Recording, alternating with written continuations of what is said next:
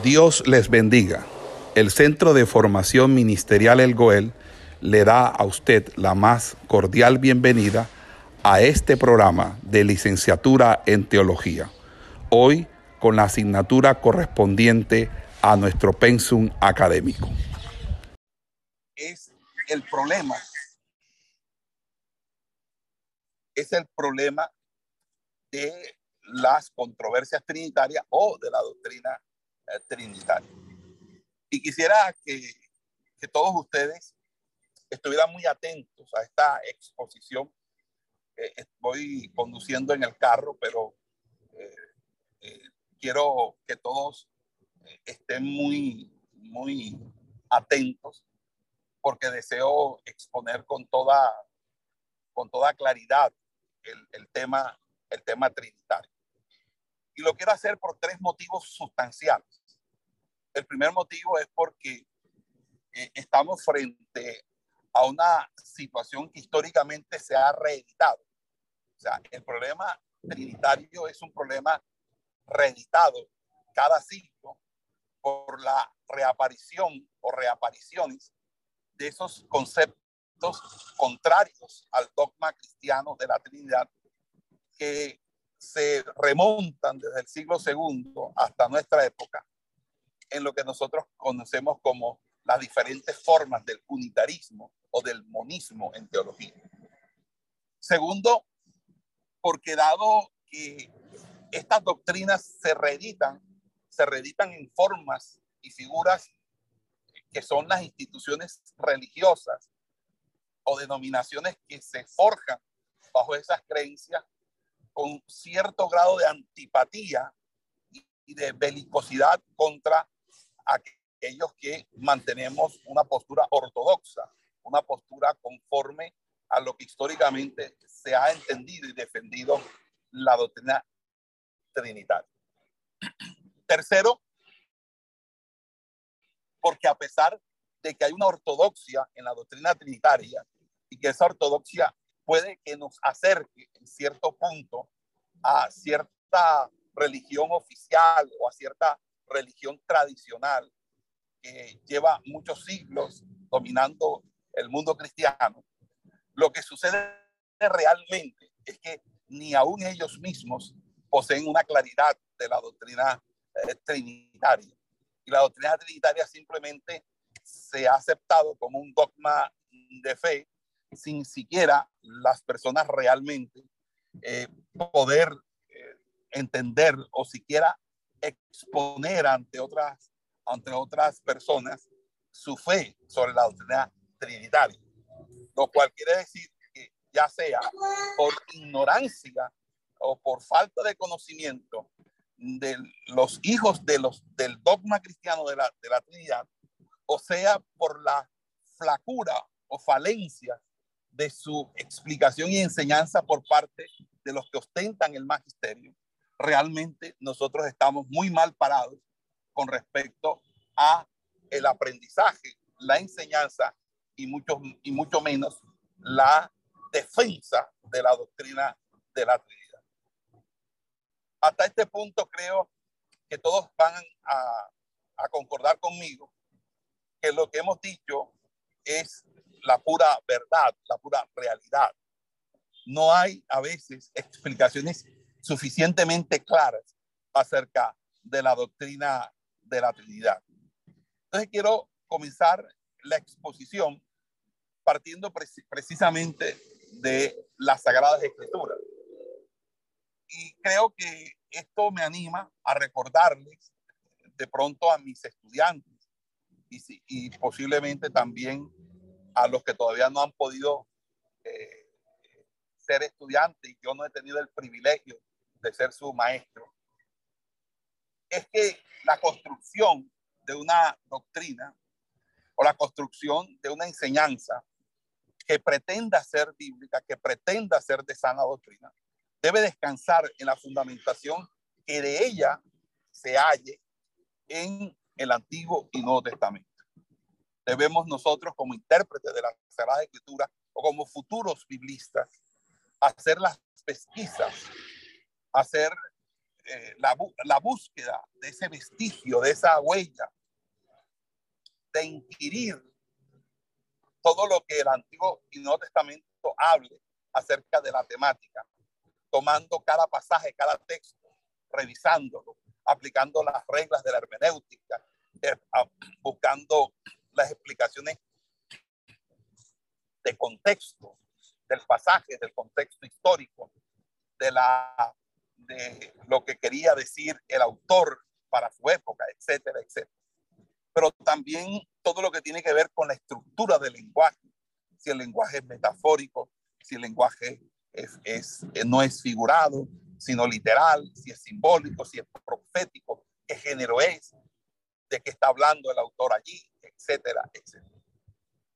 Luego que se tiene todo ese bagaje, toda esa información, esa información se tiene que organizar, se tiene que estructurar para ir sacando lo que nosotros podríamos llamar esos principios hermenéuticos o más bien esos principios extraídos desde la hermenéutica.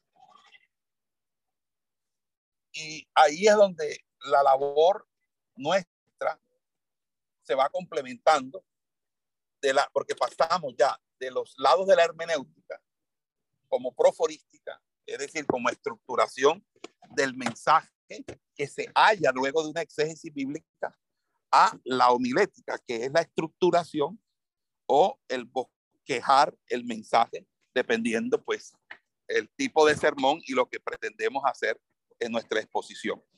Esto es pues obviamente las relaciones intrínsecas que se dan entre la hermenéutica y la homilética.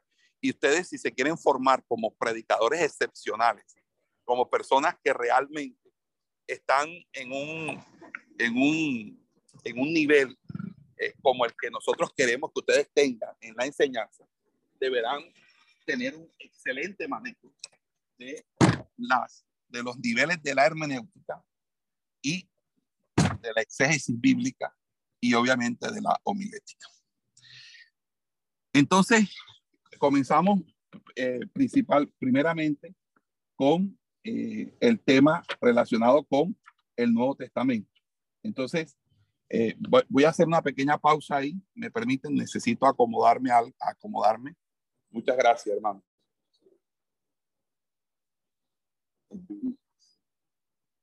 El propósito de la clase del día de hoy es descubrir el origen del problema de la Trinidad en tiempos del Nuevo Testamento. Preguntarnos si eh, este problema surgió al creer los cristianos que Jesús era Dios y al expresar su creencia, dándole títulos divinos y adjudicándole funciones normalmente reservadas a Dios en el pensamiento hebreo. Esta creencia en la divinidad de Cristo se manifestó tanto en los escritos del Nuevo Testamento como en el culto que practicaron las primitivas comunidades cristianas. Al sostener la iglesia cristiana primitiva, la creencia judía del el Shema, de la unidad de Dios, se suscitó un problema serio como consecuencia de creer también en la divinidad de Cristo. Y este problema es una gran pregunta. ¿Cómo podía ser Dios el Padre y ser Dios el Hijo? Y sin embargo ser un solo Dios. El problema aún se complica más desde el momento en que el Espíritu Santo fue considerado como persona y dado la decisiva influencia que el Espíritu Santo ejerce sobre la vida de los individuos, es también Dios, eh, el Espíritu Santo, o el Espíritu Santo es Dios.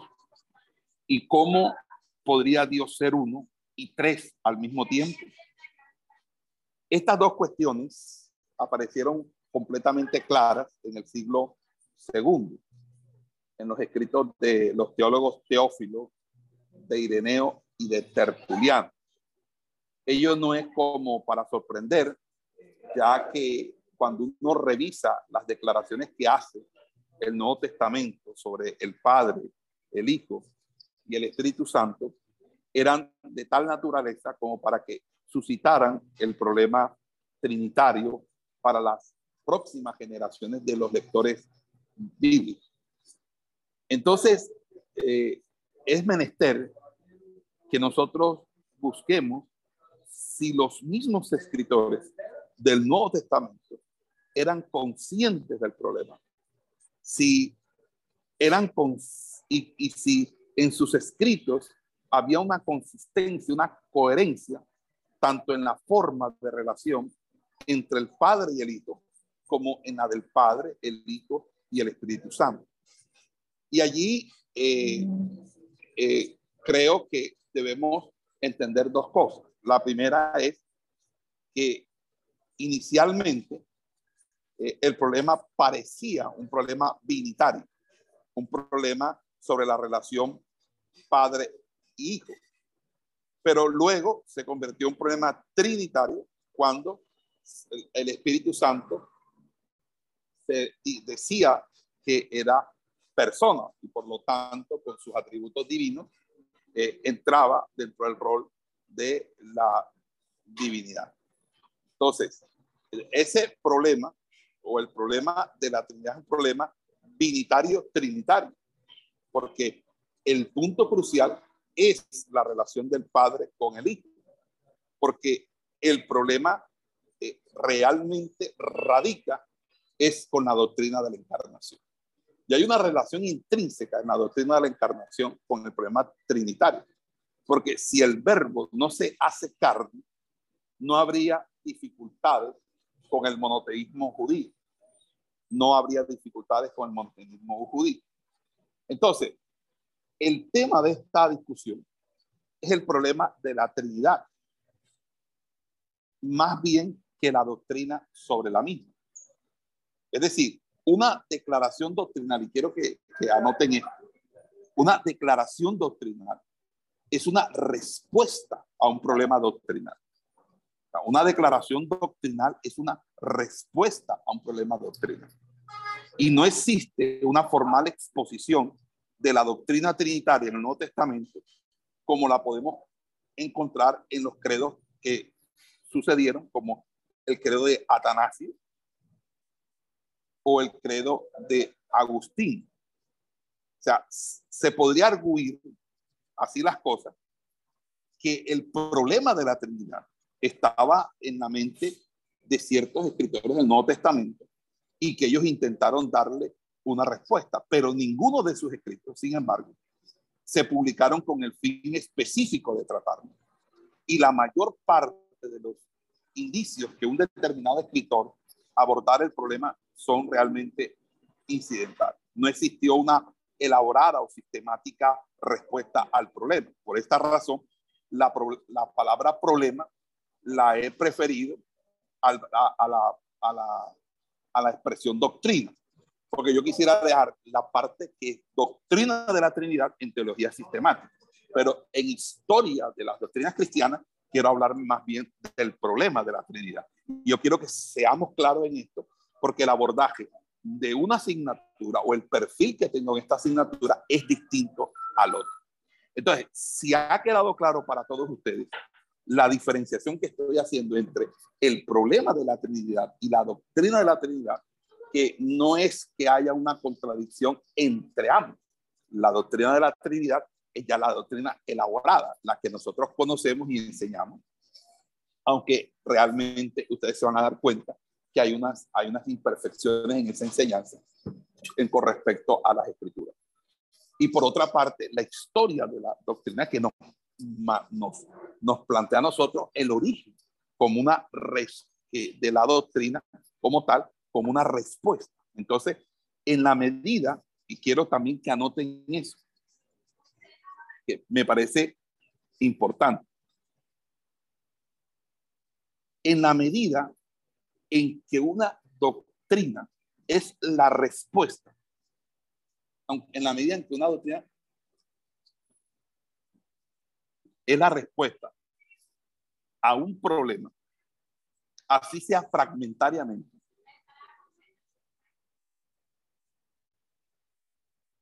el Nuevo Testamento contiene una doctrina de la Trinidad.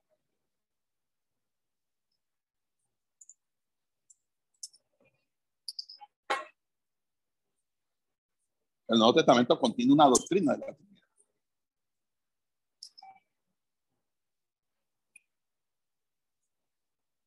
Pero si nosotros exigimos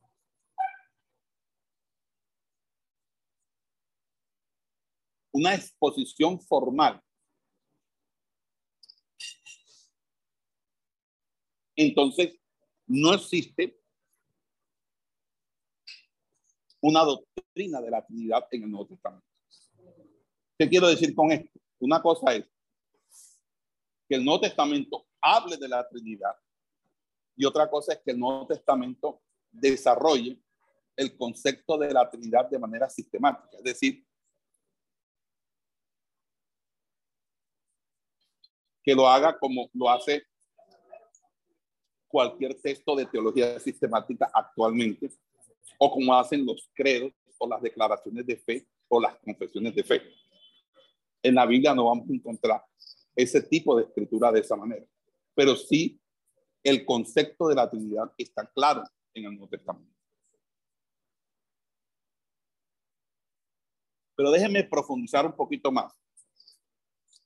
La diferencia entre un enunciado formal de doctrina y una respuesta incidental o fragmentaria a un problema doctrinal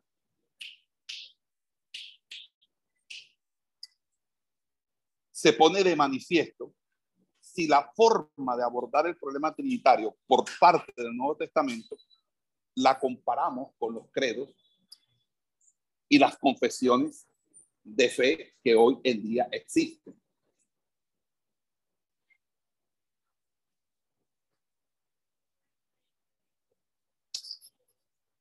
Entonces,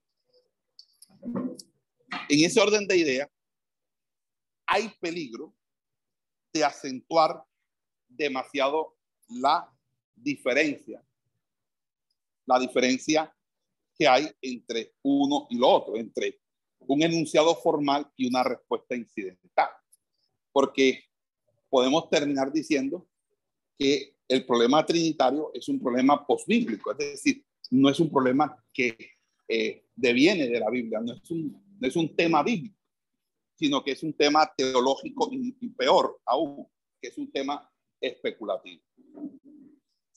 Entonces, frente a esa situación que, se nos presenta, de que la Trinidad sea un, problema especulativo o, o, un problema por lo menos teológico, hay que decir, bueno, es que el Nuevo Testamento sí desarrolla, sí habla acerca de eh, la cuestión trinitaria pero lo habla en sus propios términos, lo habla en, en el entendido del objeto y fin que cumplieron cada uno de, los, de las cartas, de las cartas y textos que se escribieron dentro del canon del Nuevo Testamento. Entonces, eh, es, difícil, es difícil determinar con precisión cuándo oficialmente o formalmente, más bien, la doctrina surgió por primera vez. Surgió por primera vez.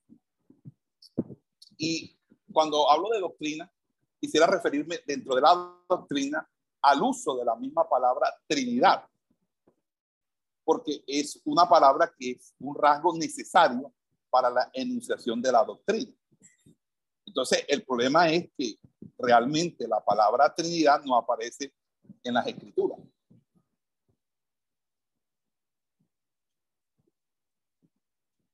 Pero el hecho que no aparezca en la escritura no necesariamente indica que el concepto, la idea, el significado no, no sea un contenido bíblico.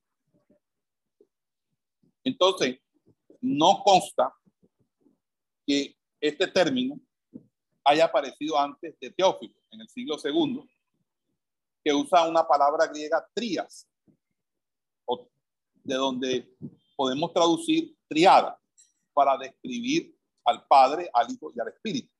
O antes de Tertuliano, que en finales del siglo II, puso una palabra latina trinitas, con ese mismo eh, propósito. Aunque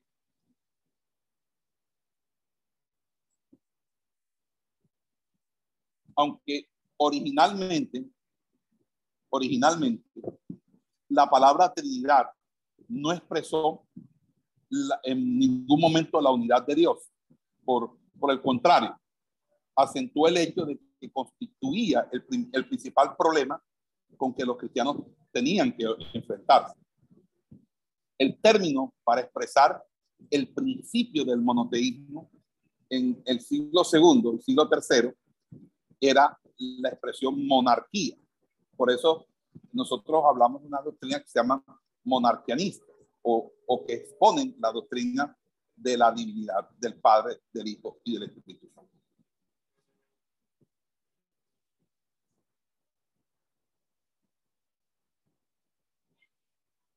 Ahora bien, las palabras trías y trinitas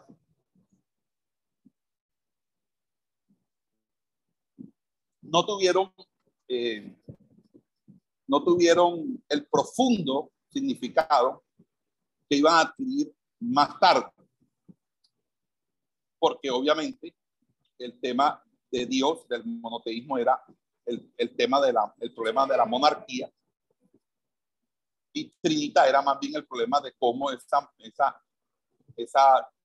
eh, divinidad de, Jesús y personalidad posterior del Espíritu Santo eran compatibles en la unidad.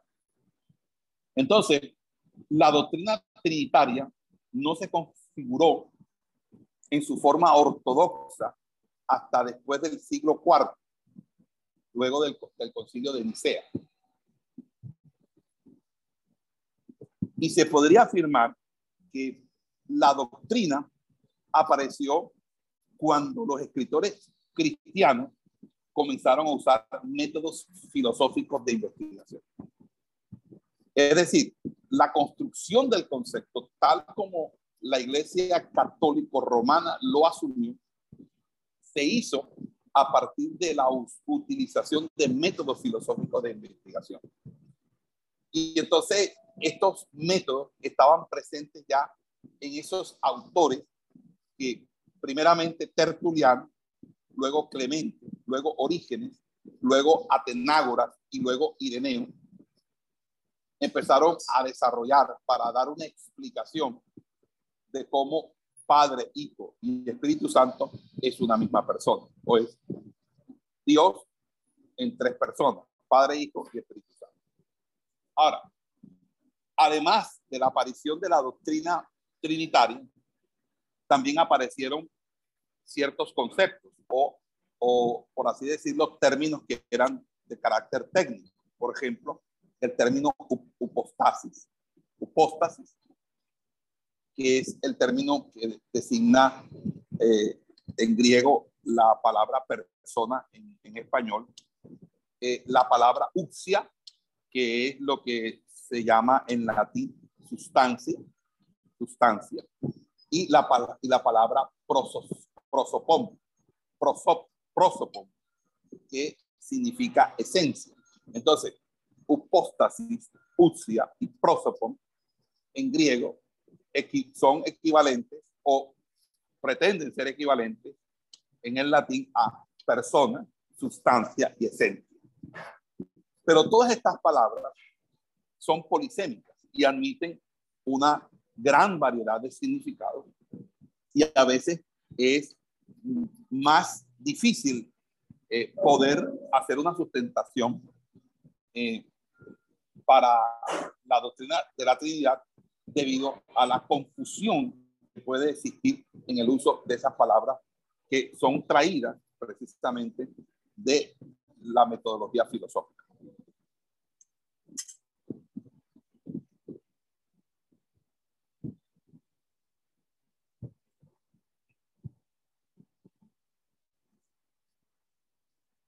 Hasta ahí están entendiendo, mis amados hermanos. Suspendemos un momento de la doctrina de la cuando yo hablo de la doctrina de la Trinidad, yo me estoy refiriendo ya, imagínense una casa que usted le entregan la llave, y le dicen, Señor, aquí está la casa. Ya tiene puerta, ya tiene ventana, ya tiene techo, ya tiene piso, ya tiene los baños, ya tiene la cerámica, ya tiene los pisos estucados, tiene los muebles, o sea, está totalmente completa, acabada, terminada. si hablamos de doctrina, entonces estaríamos en el área de la teología sistemática. Porque en teología sistemática se ven, son las doctrinas ya acabadas, ya terminadas. Y eso es un problema. ¿Por qué? Porque cuando tú enseñas teología, la gente no se pregunta, y eso fue siempre así. ¿Y cómo llegamos a esa conclusión? ¿Y quiénes fueron las personas que ayudaron a construir esa doctrina? ¿De dónde se saca esa doctrina? Esa doctrina es completamente bíblica. Cuando la gente va a estudiar teología, le enseñan a Agustín y, los convierte en agustinianos. Enseñan a Tomás y, los convierte en tomasinos. Aquí nosotros estamos enseñando la doctrina de la Trinidad en teología sistemática, pero te estamos enseñando historia de, la, de esa doctrina. Y en la historia de la doctrina, yo tengo que empezar a decir que la doctrina no la dejó Jesús establecida para que todo el mundo la, la memorizara como un credo. No, Jesús no hizo eso. Jesús dejó claro de que él era Dios, Jesús dejó claro, y los que escribieron ah, sobre Jesús lo dejaron claro. Entonces hay que, hay que articular todos esos textos bíblicos, pero resulta que esa recepción de, esa, de ese conocimiento bíblico en la iglesia primitiva fue un problema, porque recuerden que los primeros en convertirse fueron judíos y los judíos nada más conocían y entendían de Jehová, no entendían de más nada.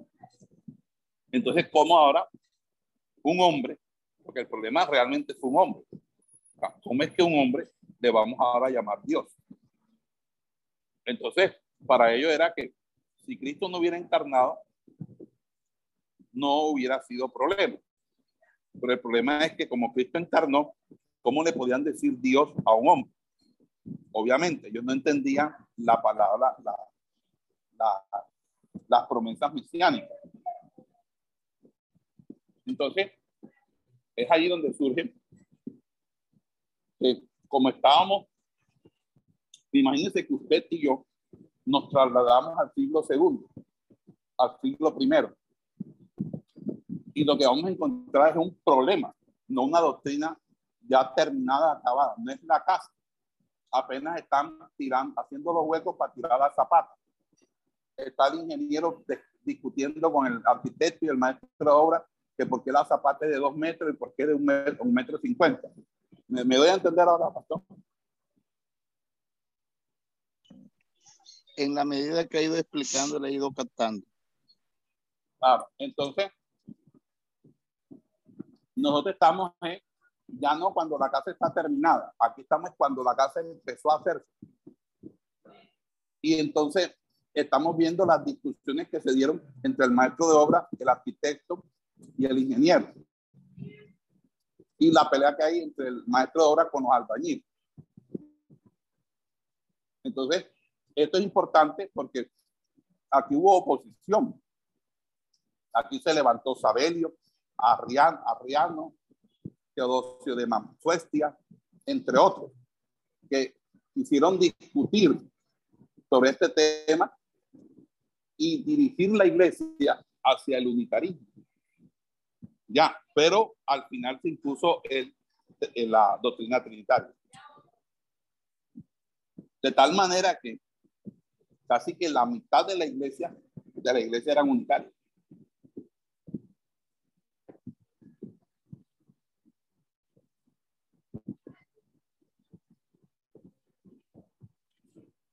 Pero muy buena su pregunta, pastor. Yo creo que es una pregunta necesaria.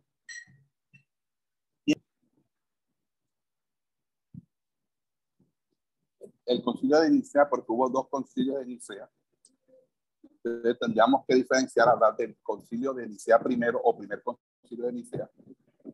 Fue un sínodo de obispos cristianos que es el que se considera como el primer concilio ecuménico. Porque estuvieron todavía presentes la Iglesia Católica Ortodoxa, porque la Iglesia Católica Ortodoxa luego se dividió. Se dividió y hacía sus propios concilios aparte. Y realmente no duró muchos años. De hecho, duró poco. Porque fue entre el 20 de mayo y el 19 de junio del año 325. Y el concilio no duró mucho porque Constantino al final obligó a que todo el mundo se pusiera de acuerdo. Es decir, que la fórmula trinitaria la impuso Constantino. Pero la fórmula trinitaria estaba llena de falencias, de deficiencias. Era una, por así decirlo, era algo que en vez de solucionar el problema, trajo consigo más inconvenientes. Más inconvenientes.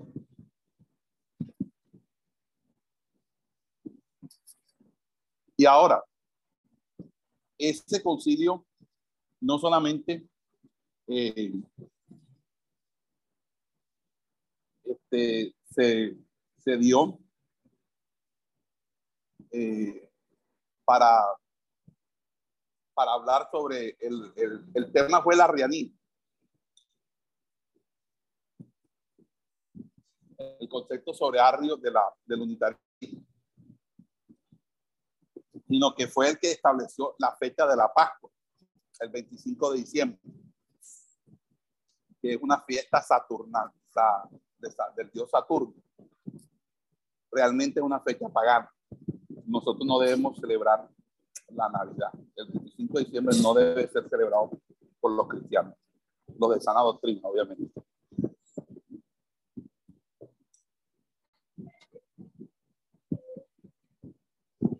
También se le puso fin a un eh, a una controversia que, que, no voy a hablar mucho de ella porque es como enredar mucho la cuestión. Era la controversia del melesianismo. Y el melesianismo era que toda persona que hubiera claudicado la fe, que hubiera renegado públicamente de su cristianismo durante la persecución de del emperador Diocleciano, no podía nuevamente ser, eh, ser aceptado como, como, como clérigo, como sacerdote, como, como obispo, como pastor.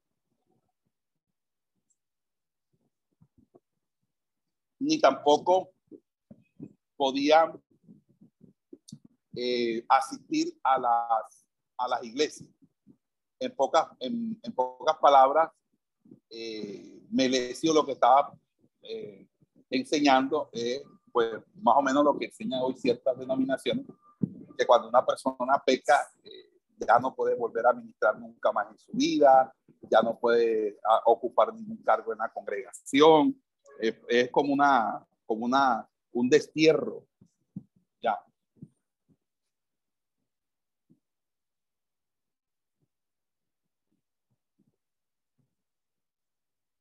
Entonces, Melesio eh, formó una doctrina llamada los melesianos. Eh, y esa eh, esa, eso fue una, algo que se discutió sobre el melesianismo.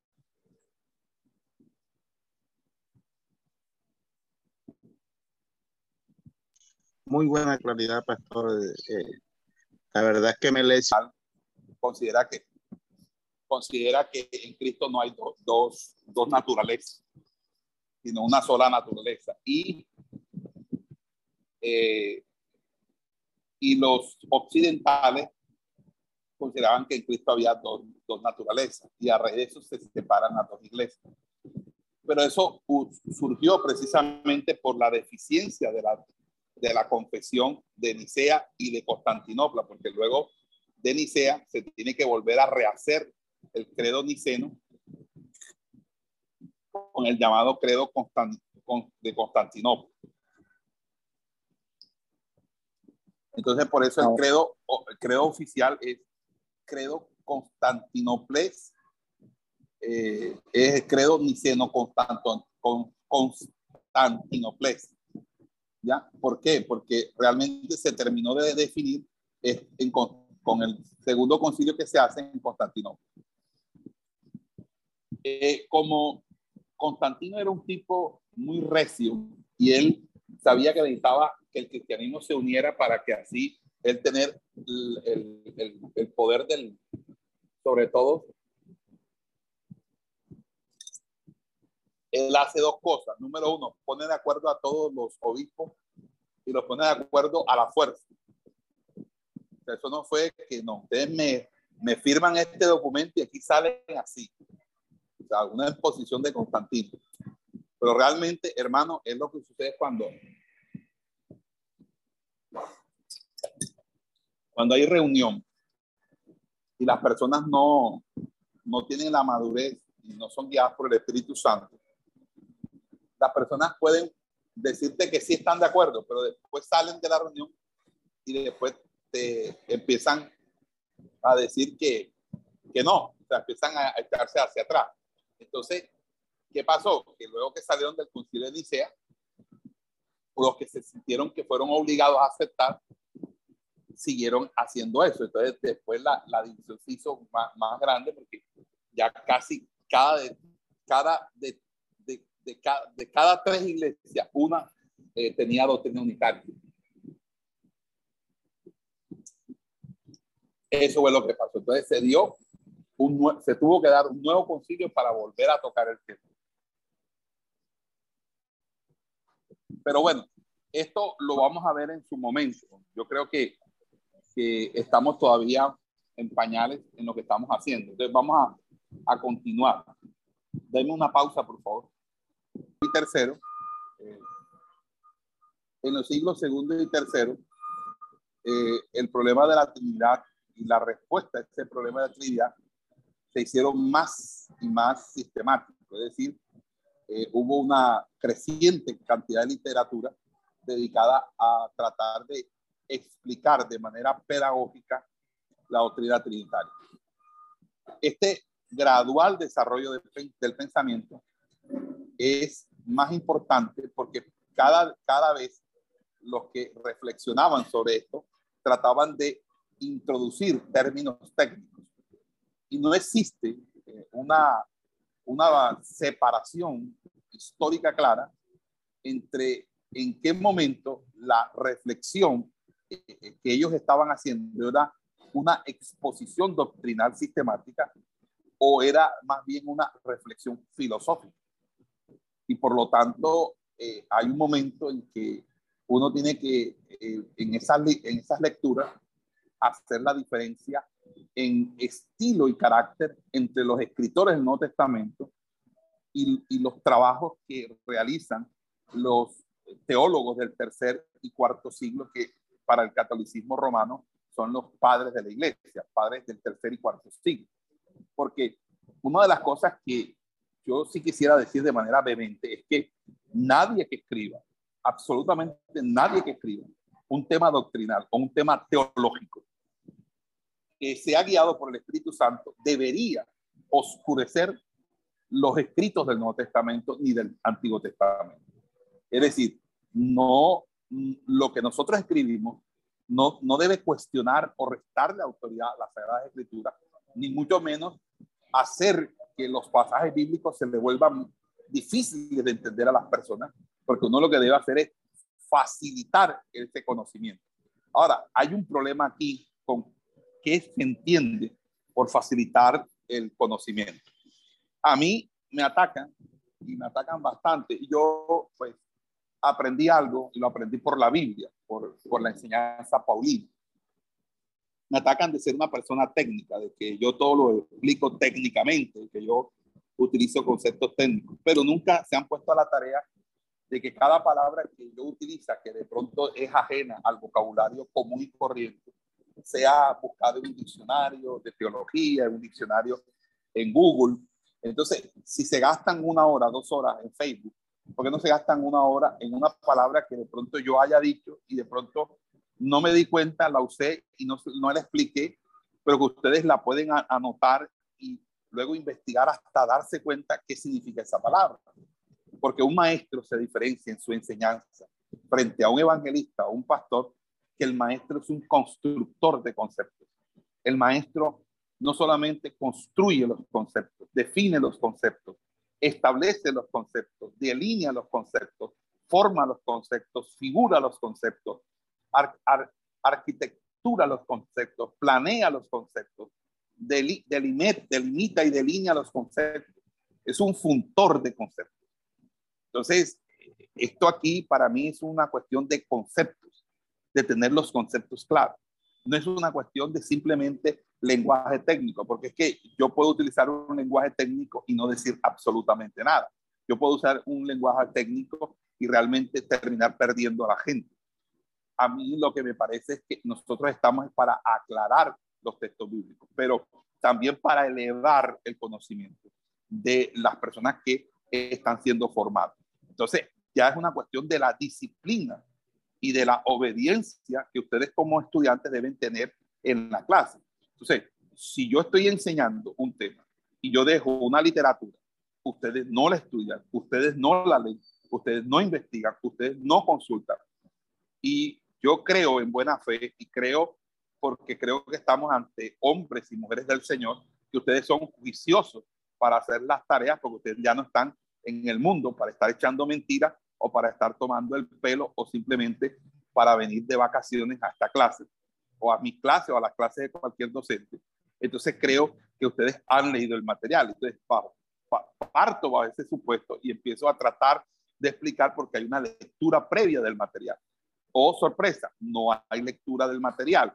Los estudiantes no, no ni siquiera se han dignado en, en, leer el material.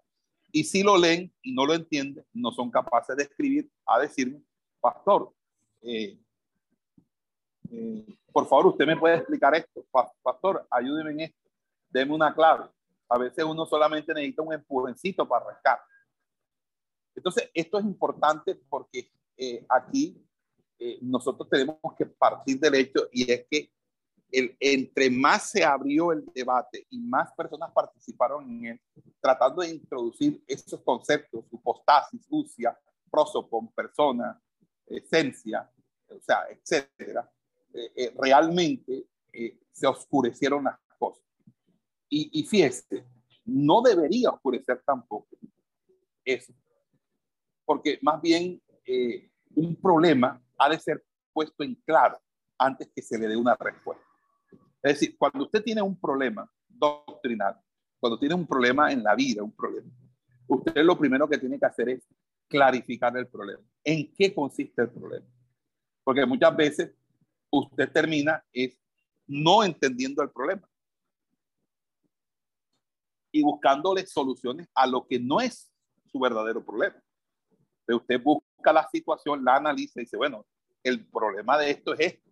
Lo demás es pues se resuelve si se resuelve el problema. Entonces, cuando uno clarifica el problema, es cuando van a brotar los primeros intentos para solucionar el problema. Pero una solución parece comenzar a aparecer y sería engañosa, porque eh, uno simple y llanamente entra al problema sin haber primeramente clarificado el problema. Entonces, una de las primeras técnicas que uno aprende en la resolución de conflictos es apartar las, los innecesarios del problema, las cosas colaterales del problema. Muchas veces los problemas son simplemente problemas porque subyacen eh, al, al interior de ellos situaciones de índole personal, de enemistades, de animadversión. Y realmente el problema no es problema. Eh, eh, para la organización, para el proceso, no es un reproceso ni un retroceso al proceso, es una situación de índole personal que debe resolverse sin perjudicar la institución, sin perjudicar la, obra del Señor. Porque es que nosotros podemos eh, arreglar nuestras diferencias personales, pero no eh, colocándole el palo, la, la rueda a otra persona.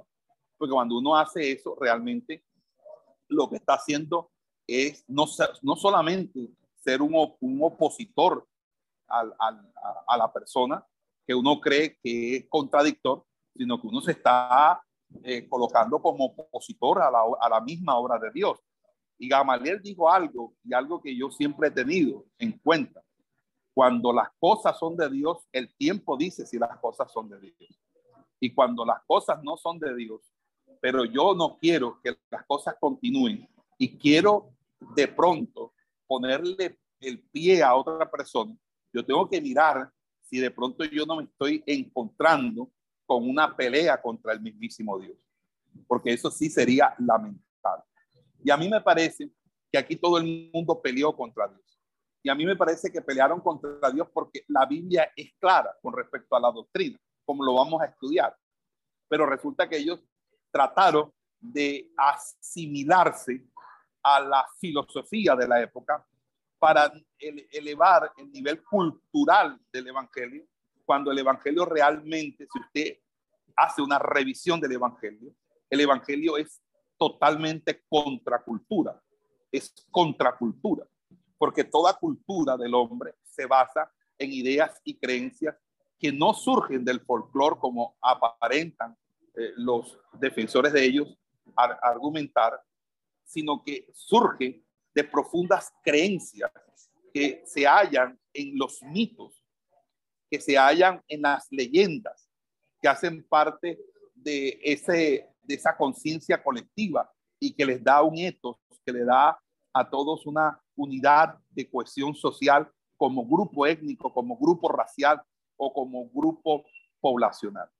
Es por eso, por esa razón que nosotros debemos considerar en, en, en, toda esta, en todo este, bajo todo esto, este contexto, que el problema trinitario se agrava porque, porque el problema trinitario de una manera es un problema que no es puramente especulativo. O sea, eh, nosotros no podemos pensar que, eh, que la teoría trinitaria es completamente posible.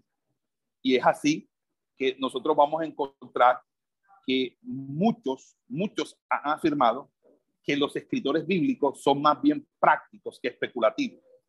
Y esto es peligroso. Esto es peligroso porque cuando alguien se para en un altar a atacar la enseñanza, atacar la maestría, diciendo que el lenguaje, que lo que se enseña son simplemente argucias técnicas o son, eh, son cuestiones técnicas, eh, eso tiende a colocar en la mente y en los corazones es que se está refiriendo a que lo que nosotros decimos son meramente cuestiones que no son prácticas, sino que son especulativas, porque todo aquello que no es práctico es simplemente especulativo. Y eso no solamente aminora la credibilidad de la maestría, sino también aminora la credibilidad de aquellos que en algún momento se sienten atraídos por hacer un proceso de formación. Entonces van a decir, para que yo necesito cuatro años de intérprete, si yo lo que necesito es ser una persona práctica, es poner en práctica la enseñanza de las escrituras. Entonces es allí donde nosotros encontramos sutilezas, muchas sutilezas que ya siendo identificadas tienen que ser corregidas, porque nosotros no podemos eh, introducirnos en este debate, porque este debate es el mismo debate que se da en el siglo segundo. Y por eso, con base en la historia, en, en que ya uno tiene una experiencia eh, traída de las experiencias históricas que se han reeditado, se han repetido a, a, lo largo y ancho de la historia, siglo tras siglo, nosotros no podemos en creer que la, la enseñanza doctrinal, la enseñanza sobre los principios de la doctrina es puramente especulativa, es, un, es simplemente para los que usan lenguaje técnico. y que aquí lo que debe imperar es lo práctico. No, señor.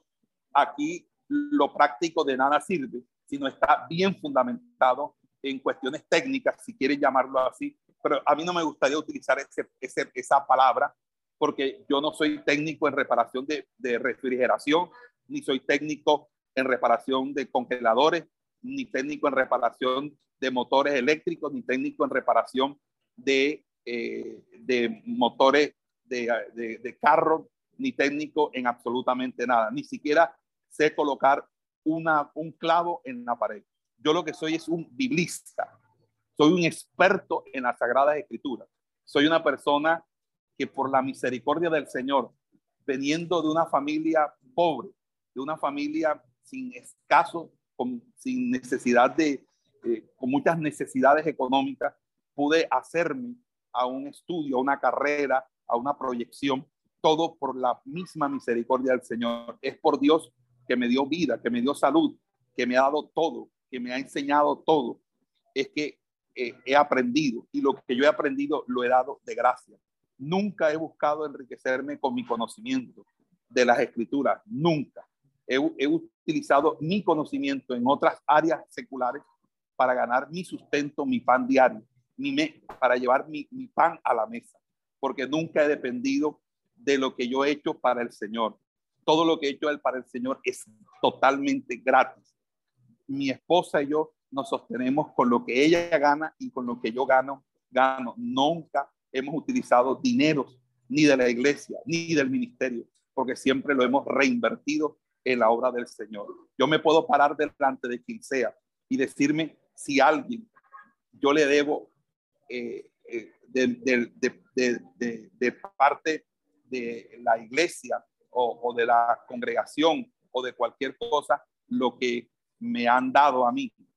Y, les puedo decir que absolutamente nada. Pero lo que sí entiendo, mis amados hermanos, es que nosotros debemos defender este proceso, porque este proceso es un proceso in, in, influyente para América Latina. Estamos formando los próximos maestros, una escuela de, de maestros, de defensores de la sana doctrina, que van a influenciar por muchas generaciones la sana doctrina. Entonces, el problema trinitario no es un problema puramente especulativo, porque los problemas que se desarrollan en cuanto a la enseñanza doctrinal no son especulativos, son realmente problemas necesarios. Pero fíjense que aquellos que endilgan que los escritores bíblicos son más bien prácticos que especulativos, dice, son los mismos que dicen que uno debe estar más preocupado por las actividades de Dios que por su naturaleza eterna. Pero ese es un, ese es un círculo vicioso, porque eso genera una situación y que se la voy a explicar de la siguiente manera. Si para ti lo, lo importante son las actividades de Dios, es decir, estar en, en, inmiscuido en las actividades de Dios, obviamente a ti te interesa el culto, te interesa la campaña, te interesa todo lo cultico, te interesa todo lo que es actividad, actividad, actividad. Y el pastor eh, delinea la iglesia, mete a la iglesia en una serie de actividades y actividades, actividades de manera constante congresos, actividades, retiros, ayunos, una serie de actividades. Pero ¿de qué sirve que una persona asista a todas las actividades y por haber y que tenga de lunes a, de lunes a domingo eh, actividad en la mañana, actividad en la tarde, actividad en la noche? Si realmente nosotros no conocemos a Dios, si nosotros no estamos al tanto de la naturaleza eterna de Dios. Porque actividades hacen los testigos de Jehová, Actividades hacen los adventistas, actividades hacen todos, pero no todos conocen a Dios, a Dios. Por eso, uno de los grandes teólogos al que realmente yo no, no le comparto sus ideas, dijo que conocer a Cristo es conocer sus beneficios. Y eso es una frase muy catastrófica, porque si conocer a Cristo es conocer sus beneficios, es entonces decir que uno conoce a Cristo por los beneficios. Y es quizás la predicación más abundante que hay hoy en día, de que todo el mundo conoce a Cristo. Y esta interpretación no solamente nos lleva a ese pensamiento, sino va mucho más lejos. Porque entonces los primeros cristianos se interesaron por Dios, se interesaron por Dios el Padre y por Cristo el Hijo como persona. Y no solamente como agente de salvación, sino que también amaban tanto el Padre como al Hijo y deseaban cómo se relacionaban entre sí y cómo ellos podían relacionarse con ellos. Por lo tanto, fíjense que por eso conceptos como la intimación, la verdadera esencia de la oración, la llenura del Espíritu Santo, el bautismo del Espíritu Santo, son no solamente eh, situaciones polémicas, no solamente son situaciones que están eh, casi, que borradas del mapa de predicación de las congregaciones, sino que se vive una austeridad, una esterilidad en cuanto al bautismo del Espíritu Santo, a el desarrollo eh, de los dones o a, la, o la aparición de los dones del Espíritu Santo. Y esa sequedad, esa apatía, debe a que los rudimentos de la doctrina han sido cambiados, los rudimentos de la doctrina han sido descuidados. Las iglesias no están enseñando a sus congregaciones, a sus feligreses, a sus a sus hermanos, a sus discípulos, a sus ovejas, las importantes doctrinas.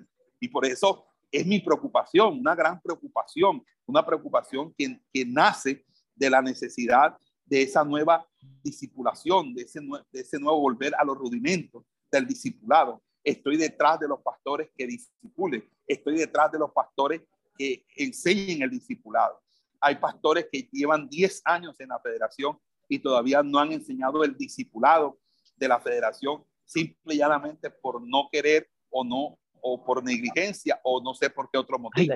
y entonces, entonces, en ese sentido, a mí me parece que debe ser claro, debe ser claro que los, los, las situaciones problemáticas se presentan por las mismas condiciones de los hombres y cómo los hombres aparecen y bordean los, asuntos. Y es así como también se sitúa este problema trinitario. Este problema trinitario no solamente refleja el problema en sí, sino los problemas que los hombres que abordan el problema tenían. Y entonces, eh, entonces cuando discutían sobre la naturaleza de Dios, la asociaban a su actividad por la tendencia a lo práctico de sus pensamientos. Y, y eso, eso no está bien. Eso no está bien. No todo en la vida puede ser práctico porque lo práctico me puede llevar a decir, eh, a decir que lo conveniente puede suspender el principio. Ojo, me puedo convertir en alguien que por conveniencia suspenda, eh, eh, suspenda mis principios o un principio. Porque el, lo práctico en exceso se convierte en pragmático, en lo pragmático. Y lo pragmático es buscar lo que es útil, lo que es beneficioso, lo que es benéfico. Y en eso hay que tener mucho, pero mucho cuidado. Entonces, en el Nuevo Testamento parece que a la persona de Cristo difícilmente se le nombra sin una concomitante eh, referencia a su actividad. Por ejemplo, cuando uno lee el primer capítulo del Evangelio de Juan, uno se da cuenta de algo que es muy importante. Y es que el prólogo del cuarto evangelio describe la relación de la palabra, del logos con Dios. Dice, la palabra estaba en Dios y la palabra era Dios. Y entonces habla del trabajo creativo de la palabra cuando dice, todas las cosas fueron hechas por él. Es decir, eh, eh, a, los, a los primeros cristianos les interesaba más el mensaje de salvación que las cuestiones metafísicas y la teología que se pudiera eh, desprender de ello. Entonces, les preocupaba más la actividad que la naturaleza de Dios. Entonces, eh, hay que explicar entonces la divinidad de Cristo. Y esa divinidad se explica a partir de las funciones que desempeña. Eh, porque el problema trinitario se dio a conocer y se solucionó cuando se hizo referencia a la actividad de Cristo para con el género humano.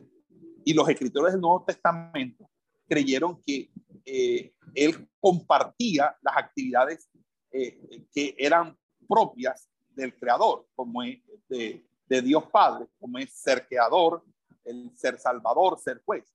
Y también el tema de la eterna relación del Padre y del Hijo, es decir, que el Hijo no fue creado, que el Hijo es coeterno con el Padre. Por lo tanto, eh, vamos a encontrar en tres, en tres líneas doctrinales muy eficientes en el Nuevo Testamento. La línea doctrinal que desarrolla el apóstol Pablo en sus cartas paulinas, en sus epístolas, la de Juan en, en sus escritos, tanto en evangelios como en las cartas de Juan, y obviamente la que tiene que ver con la carta a los hebreos. A partir de ahí van a ser nuestros estudios de, de, de, del Padre, del Hijo y del Espíritu Santo. Entonces, les invito a que, a que sigan este estudio con mucha, con, con mucha acucia, con mucha, eh, con mucha dedicación, porque eh, de una manera u otra vamos a darnos cuenta que el problema de la Trinidad estuvo desde el principio íntimamente unido con el culto cristiano. O sea, no fue una preocupación solamente de los estudios, porque eso es lo que pasa cuando la gente cree que todo se resuelve con, a lo práctico. Mire, hermano, por, por nosotros centrarnos en lo práctico, en nada más en ser una iglesia de actividades cristianas, hemos descuidado los procesos misionales. Y una de las cosas que hemos tratado de desarrollar es la recuperación en las iglesias o la implementación en las iglesias de los procesos misionales. Y por eso hay una materia que se llama aquí evangelismo y procesos misionales. Entonces, el modelo trinitario está patente o es latente o está vigente en la adoración que estos cristianos hacían del Padre, porque al Padre se le adoraba a través del Hijo del Espíritu. Y esta fue la forma predominante de adoración. Pero aún en los tiempos del Nuevo Testamento, Cristo fue adorado del mismo modo que el Padre, recibiendo la misma titulación del Padre. Luego se desarrolló más tarde el, el, el, culto al Espíritu Santo. Recuerda que, que, cuando se confiesa el credo de Nicea, es decir, cuando se establece el credo de Nicea, eh, eh, dice, dice que el Espíritu Santo, el cual con el Padre y el Hijo juntamente es adorado y glorificado. Pero hasta allí llegaba. Entonces, eh, el credo de Nicea, que fue prácticamente el mismo credo atanasiano, de, de Atanasio, dice, esta es la fe católica, que nosotros adoramos a un Dios en la Trinidad y una Trinidad en la unidad. Entonces, el credo confiesa la índole de una adoración que ya había sido practicada. Entonces, el culto, cristiano se fue haciendo trinitario de dos maneras. Primera, primero como un culto del Padre por el Hijo en el Espíritu Santo. Y segunda, como un culto del Padre, del Hijo y del Espíritu. Pero en el Nuevo Testamento, el carácter trinitario se encuentra principalmente en el culto del Padre a través del Hijo en el Espíritu. Y para ser más breve con esto, es en el culto del Hijo. Es decir, la exaltación de Cristo por obra del Nuevo Testamento hace que se traslade o haya una transición del monoteísmo hebreo eh, completamente eh, eh, autárquico del, del Testamento, del Antiguo Testamento, ahora a la unidad compuesta que va a ir desarrollando el Nuevo Testamento al entronar a Cristo como también Dios, Dios coeterno, Dios igual al Padre. Y ahí es donde la naturaleza del culto cristiano influyó en el desarrollo del pensamiento cristiano. Y a su vez, el desarrollo del pensamiento cristiano influyó en la naturaleza del culto. Mire, hermano, ustedes pueden ser prácticos, prácticos, prácticos, prácticos. Llega un momento en que la gente termina perdiendo la razón de ser o por qué las cosas son. Pero cuando usted se fundamenta en principios y usted pone en práctica los principios, la enseñanza, pero luego esa misma práctica la somete nuevamente a la enseñanza para, para autoevaluarse, para retroalimentarse, para corregirse. Usted conoce lo que es perfección cristiana y crecimiento cristiano. Mucho cuidado con eso, porque termina, terminan personas predicando el evangelio estando perdidos y sin salvación. Terminan pastoreando iglesias perdidos y sin salvación.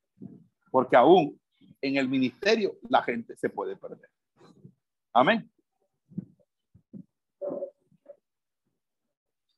¿Sí escucharon eso?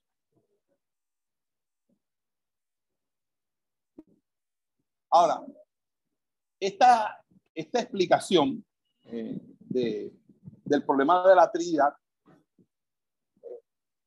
supone que obviamente los escritores del Nuevo Testamento reflexionaron sobre eh, el problema de la Trinidad. Y eso es lo que nosotros queremos desarrollar. Entonces, eh, comencemos entonces con un pequeño subtítulo. No sé si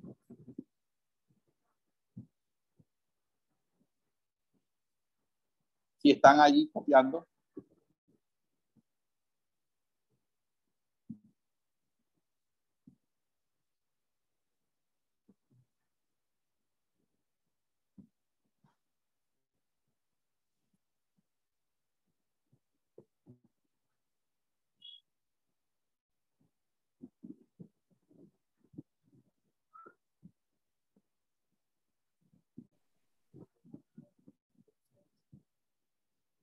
Hacemos una pausa, por favor.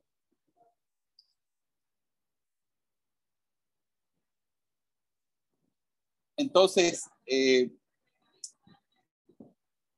la, la base, la base eh, de la doctrina de la Trinidad la encontramos principalmente en el Nuevo Testamento. Sin embargo, eh, hay una situación que se presenta con, cierto, con, con, ciertas líneas de investigación o ciertos autores que han tratado de hallar la doctrina de la Trinidad en el Antiguo Testamento. Eh, una de ellas eh, es que autores han sugerido eh, las razones por las cuales hasta ahora eh, no se había estudiado el tema de la Trinidad en el Antiguo Testamento. Lo primero era que eh, siempre fue una tendencia decir que la doctrina de la Trinidad es posible no se encuentra en la Biblia, sino que es un debate posterior al cierre del campo. Y por lo tanto no responde a un problema que se le haya eh, presentado a los escritores del Nuevo Testamento, sino que se les presentó a aquellos, a aquellos eh, o aquellas generaciones de lectores que sucedieron a los apóstoles que con su rúbrica concluyeron el canon del Nuevo Testamento. Pero obviamente ya nosotros hemos explicado este punto de que, es doctrina y qué es problema. Y que realmente el problema de la Trinidad surge en el Nuevo Testamento, por obvias razones. Pero la segunda razón que vamos a encontrar del descuido del tema es que trasladaría los campos de la cristología y de la enseñanza sobre sobre el Espíritu Santo también en el Antiguo Testamento, porque si vamos a hablar de Trinidad en el Antiguo Testamento, tenemos que hablar de cristología y de neumatología, es decir, tenemos que hablar de la doctrina de Cristo y de la doctrina del Espíritu Santo. Pero fíjense que eh, esto realmente resulta saludable, porque sí hay evidencias del Espíritu Santo indubitablemente y inexorablemente también hay evidencia de Jesucristo en el Antiguo Testamento. Porque si se habla de Trinidad, se tiene que hablar de Cristología. Y si se habla de Cristología, se tiene que hablar de neumatología. Por lo tanto, Trinidad, Cristología y neumatología eh, conforman un nudo borromeo, es decir, tres circunferencias que se intersectan, formando un espacio común entre eh, el círculo A, B y C, entre cada una de las doctrinas. Es decir, estamos hablando básicamente de que las tres, eh, las tres doctrinas forman tres anillos que están eh, eh, relacionados, están entrelazados una de la otra, de tal manera que tienen un espacio común para las tres, pero también tienen espacios diferenciados unas de las otras. Entonces, en ese orden de ideas, ha de tratarse eh, con la cristología y la doctrina del Espíritu Santo en que implique o claramente determine que el Espíritu Santo y Cristo son Dios. O sea, hay que, eh, obviamente, eh, no podríamos ahí, entre otras cosas, destacar el tema de la humanidad de Cristo, porque la humanidad de Cristo no es un tema del Antiguo Testamento. O sea, eh, el tema de la humanidad de Cristo es un tema del Nuevo Testamento, pero sí, es, sí podemos decir que proféticamente eh, hay un avisoramiento de esa encarnación, obviamente, en el Antiguo Testamento. Por lo tanto, eh, eh, no se trataría en, la, en, la, exposición de nosotros de la doctrina de la encarnación de Cristo en el Antiguo Testamento, porque la, la encarnación es un tema del Nuevo Testamento y además porque la encarnación habla de la participación de la naturaleza humana en Cristo y nosotros estamos tratando de realzar la divinidad de Cristo, que es la naturaleza divina de Cristo, y especialmente todos los testimonios que digan que Cristo es Dios. Y al examinar esas enseñanzas, también vamos a enseñar las enseñanzas sobre el Espíritu Santo. Pero cuando estemos tratando de las enseñanzas del Espíritu Santo, nos va a interesar o vamos a estar eh, muy pendientes principalmente de aquellas enseñanzas, estoy hablando de pasajes bíblicos, donde se prueba que el Espíritu Santo es una persona y que y por la demostración y, la, y también que demuestra que el Espíritu Santo es Dios. Ok. Entonces, cuando vamos a hablar de lo primero, que son las pruebas de la divinidad de Cristo, podemos decir que esas pruebas pueden ser divididas en tres grupos. Vamos a dividir esas pruebas en tres grupos.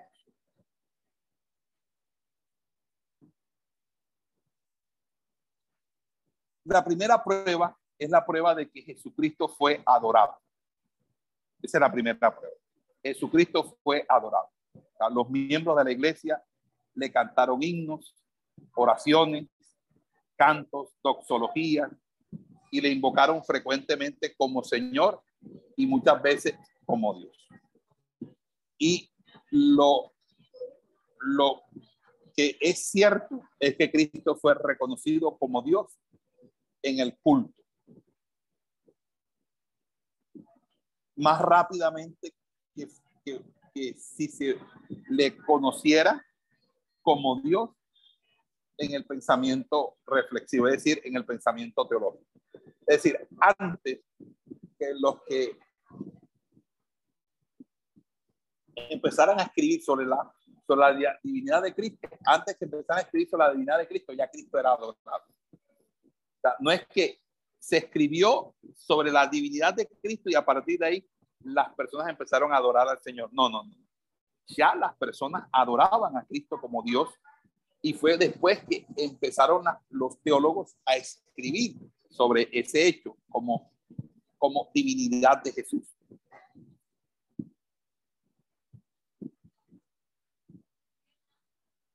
En segundo lugar, hay pruebas. En segundo lugar, hay pruebas de que se adjudicó a Cristo el desempeño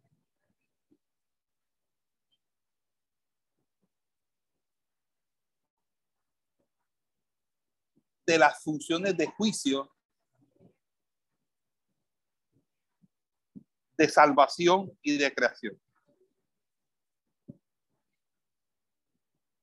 O sea, juicio, salvación y creación eran funciones que los hebreos en el Antiguo Testamento y también en la época de Jesús consideraban de uso exclusivo de Dios. Nadie podía hacer eso. Pero el pensamiento cristiano en torno a la persona de Cristo era, era en ese sentido práctico.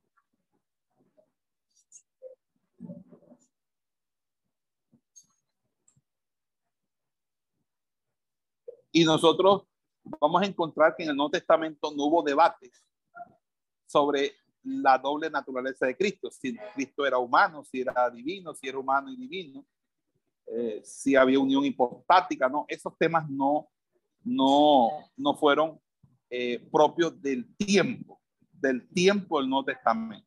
Estoy hablando del tiempo del Nuevo Testamento, estoy hablando de las personas que vivieron en los años hasta el año 100 cuando se cerró el cambio. No estoy hablando del Nuevo Testamento, el escrito, sino los tiempos del Nuevo Testamento. En los tiempos del Nuevo Testamento no se planteó la cuestión sobre el modo en que la naturaleza de Cristo podía ser naturaleza humana y divina. Tampoco se planteó si Cristo había una voluntad humana o si la voluntad era divina. Porque no, no había eh, eh, una discusión sobre la estructura psicológica de Cristo.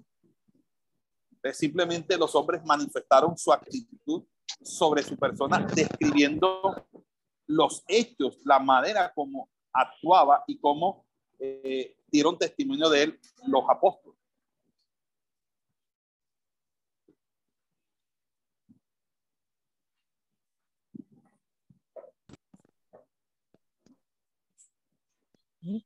El tercer grupo de demostraciones sobre la divinidad de Cristo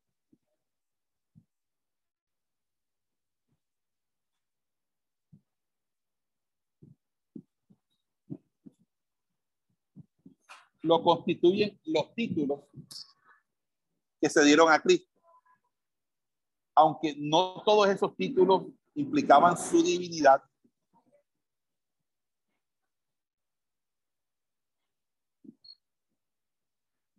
como por ejemplo hijo de David, rabí, profeta, maestro, aún el mismo título de Mesías. Pero la expresión Dios y Señor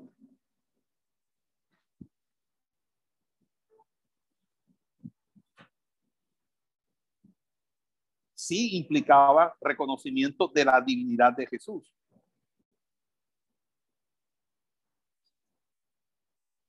los títulos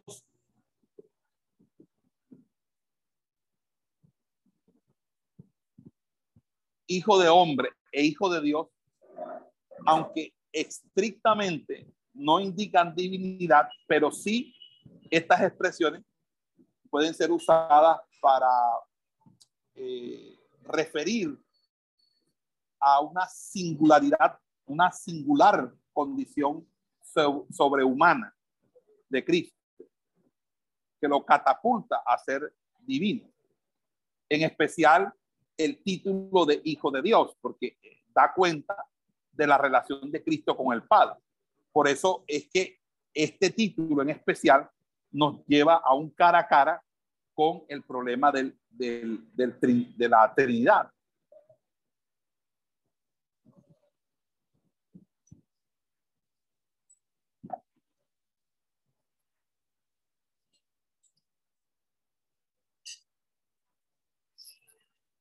Esto lo señala el apóstol Juan cuando dice, cuando tú, cuando le, diciéndole, eh, cuando habla de lo que le reclamaban los fariseos y saduceos a Jesús, que tú al llamarte hijo de Dios, te haces igual a Dios.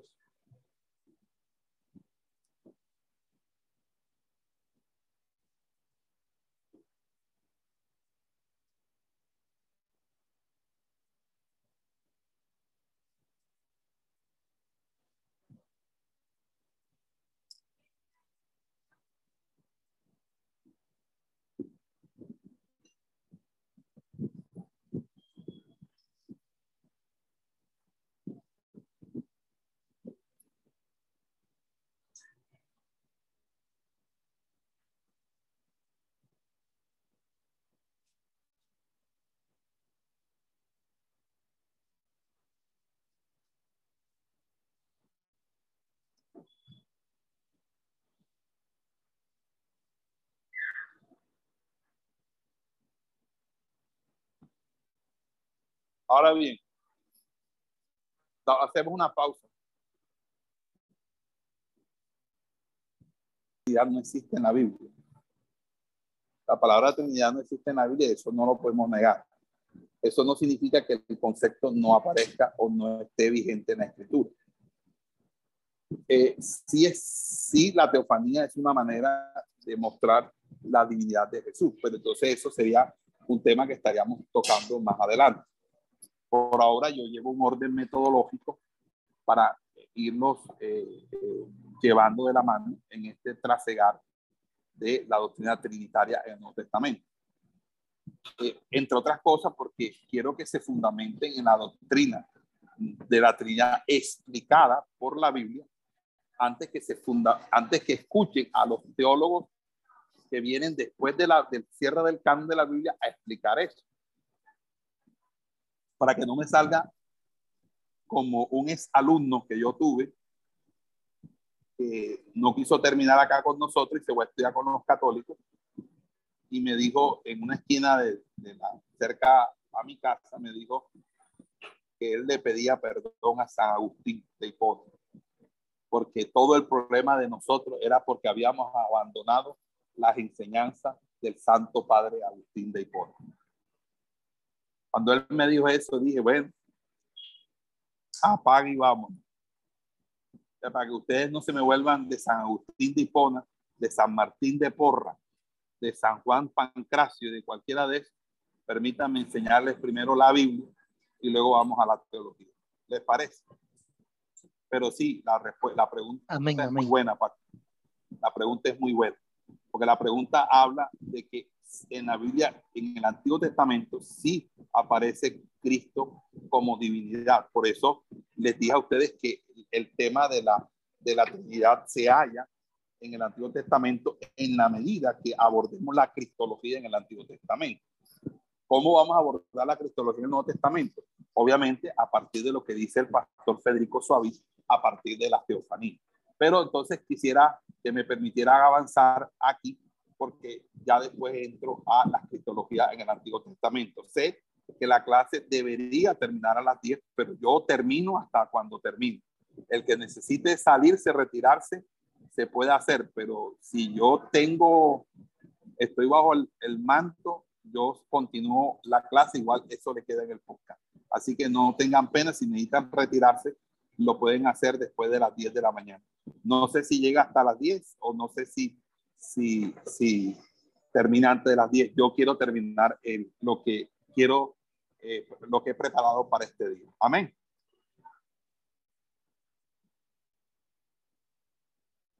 Ok. Amén, amén. Sobre las pruebas, sobre las pruebas de la divinidad del Espíritu Santo, esas pruebas no son tan abundantes como las de la divinidad de Cristo. Por eso se dice que la iglesia se ha demorado o se ha, tardado más en hacer una reflexión sistemática, hacer una construcción sistemática sobre la doctrina del Espíritu Santo que lo que ha demorado para hacer la doctrina de Cristo.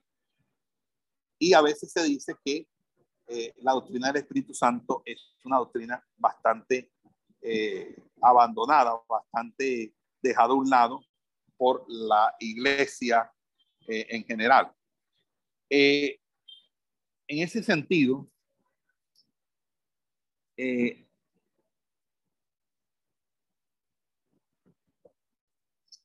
la, la, la, la, esencia del Espíritu Santo, por así decirlo, cuando usted lee la Biblia y todo lo que la Biblia dice del Espíritu Santo, eh, uno le es difícil delimitar eh, dentro de las murallas de la dogmática al Espíritu Santo.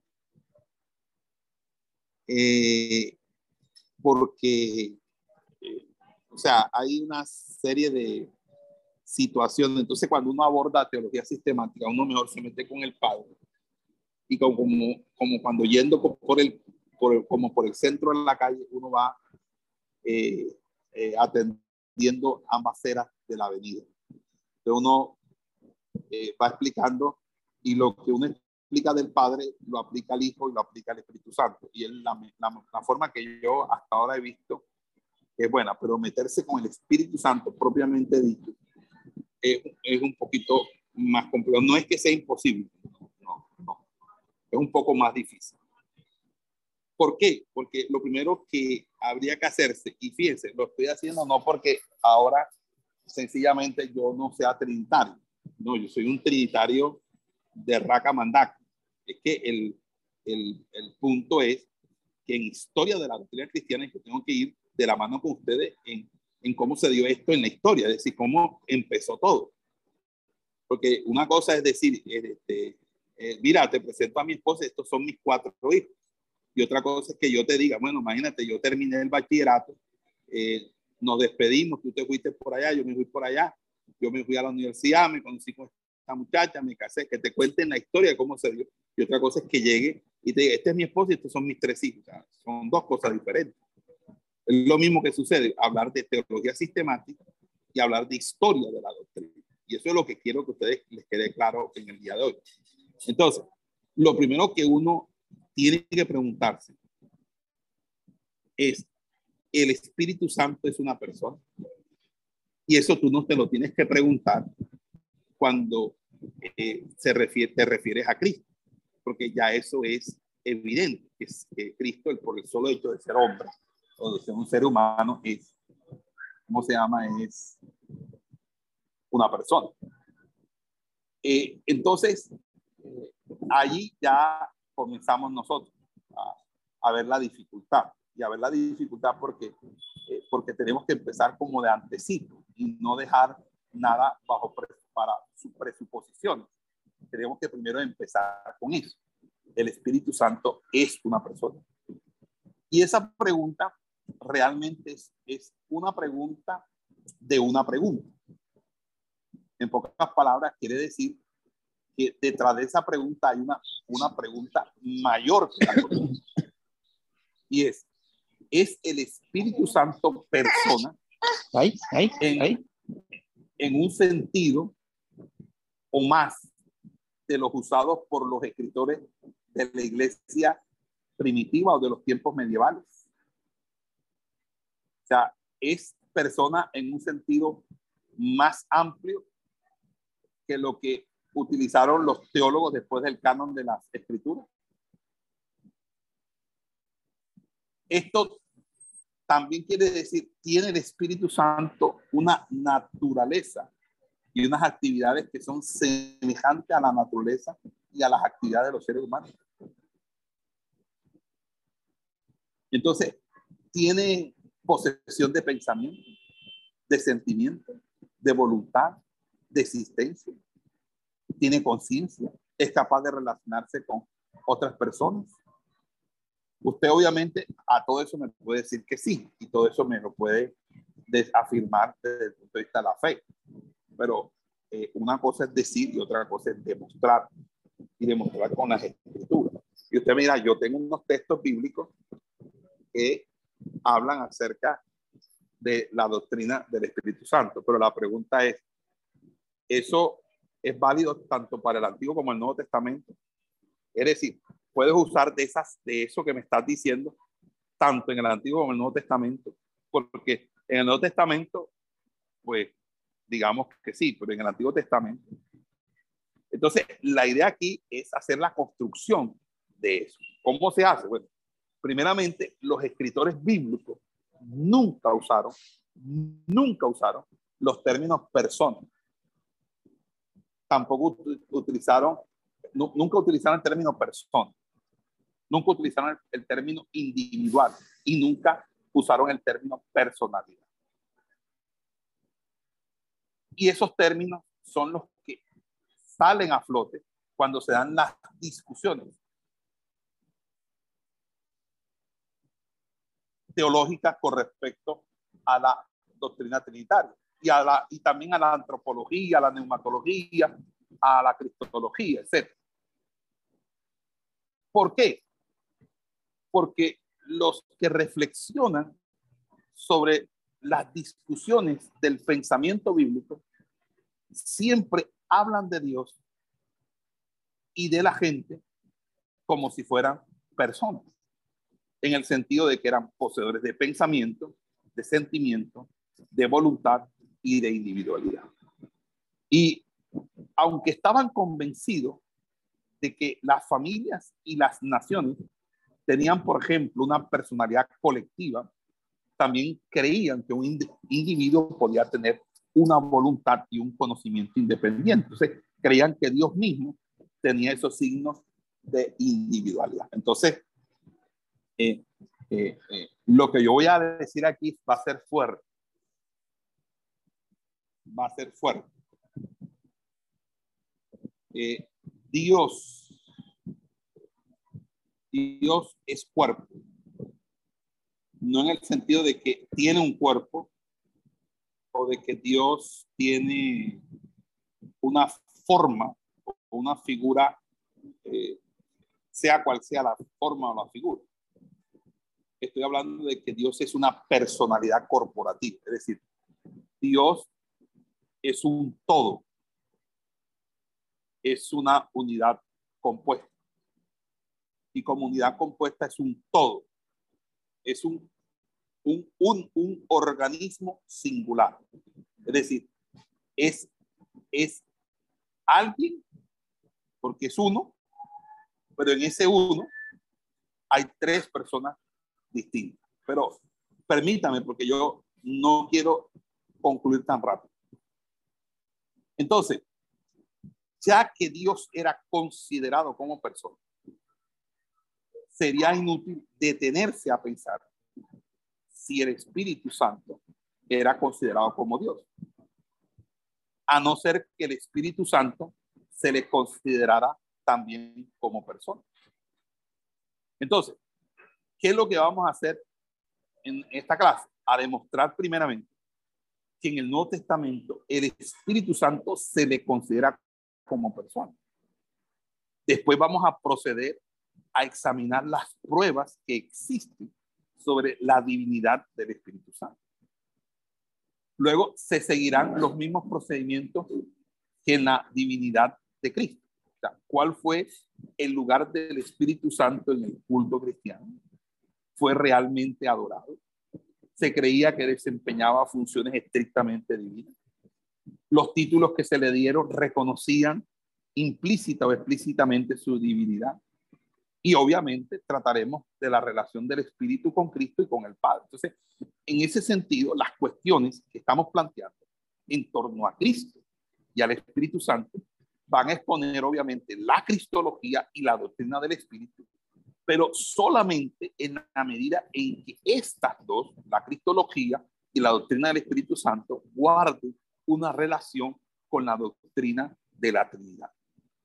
Y en esa exposición, en esa exposición, entonces, tal como fue eh, formulada en, tiempos antiguos, eh, como una explicación impuesta por las pruebas bíblicas de fuera aún o el desarrollo del pensamiento bíblico, nosotros vamos a entonces hacer una comprensión de Dios desde el Nuevo Testamento. O sea, no voy a, a utilizar los conceptos de ningún autor, sino solamente la misma Biblia haciendo la exégesis. ¿Ok? Vamos a hacer una pausa aquí.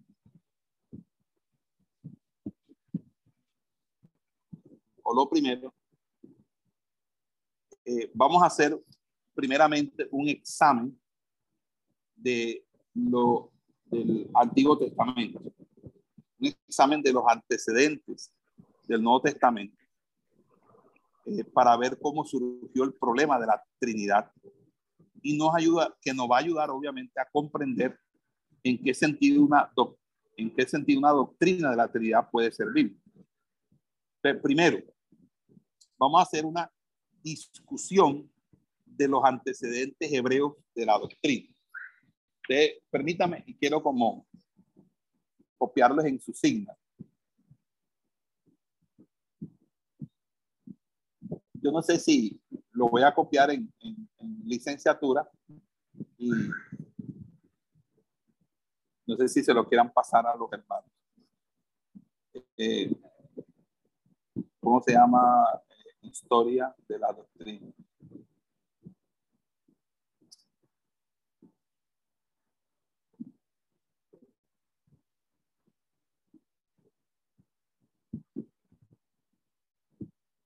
Número uno.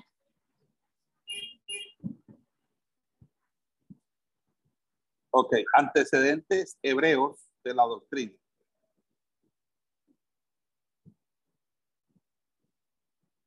Eso nos refiere al Antiguo Testamento.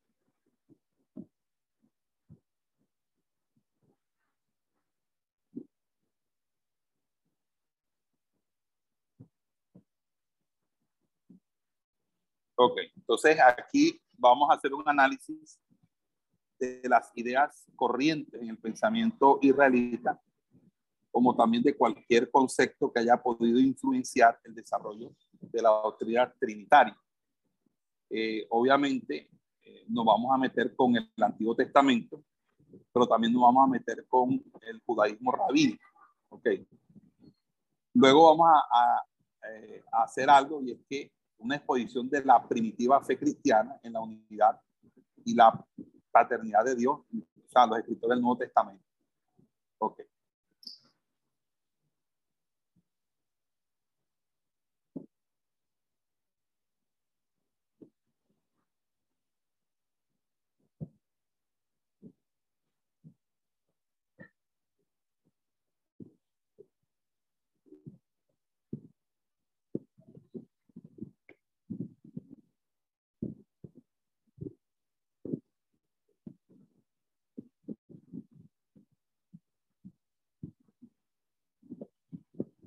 Ok.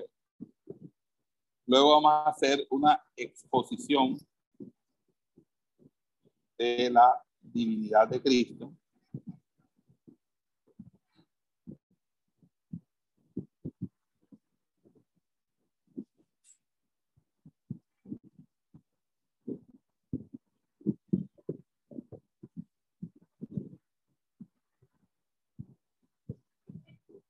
Luego vamos a hacer una exposición, un estudio de la divinidad del Espíritu Santo.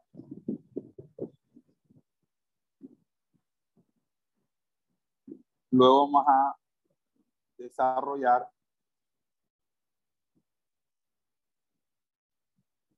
del problema trinitario.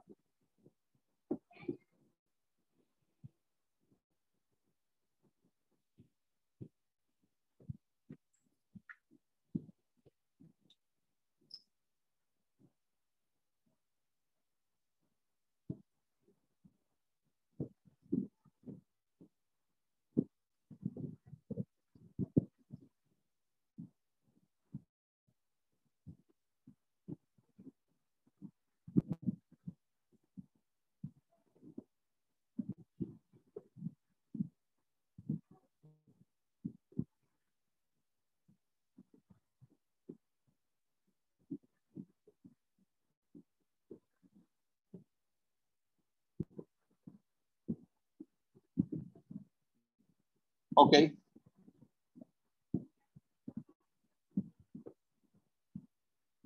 Listo. ¿Sí, sí escucharon lo que decía? Esperamos que este estudio haya sido de bendición para su vida y ministerio. A Dios sea la gloria. Este es el Ministerio El Goel, vidas transformadas para cumplir el propósito de Dios.